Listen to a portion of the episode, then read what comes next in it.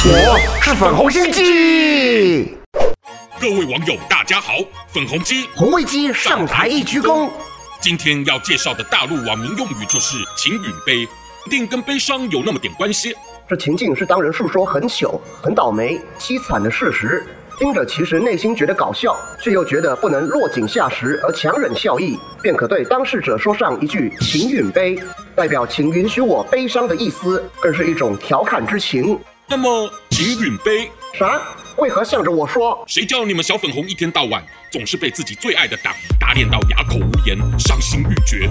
就像之前常提的爱党留学生，听信了中共对于防疫的外宣谎言，被骗回国后损失各种权益，不就也是尽管很让人同情，但却让人更想秦允杯的闹剧和下场吗？那肯定是他们留学生在海外被西方世界的思想荼毒，回来才觉得不适应。不然看看没出国的粉红好了，之前你们多少人在那呼应着习主席对待香港的铁腕，还把也是你们同胞的香港人批判成了污蔑难听的样。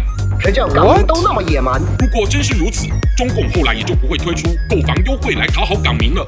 而且还是独后香港，对大陆地区的人民可没有的哦。这怎么行？没天理啊！对，就像你这反应，此政策一出，让你们自家无数小粉红心碎一地呀、啊，纷纷抱怨说自己为党歌功颂德了那么多年，还在墙外世界惹人嫌，怎么反倒把福利就给了曾上街抵抗的港民了呢？太不公平了！哎，谁叫你们小粉红出卖灵魂，从不为自己的人权勇敢呐喊？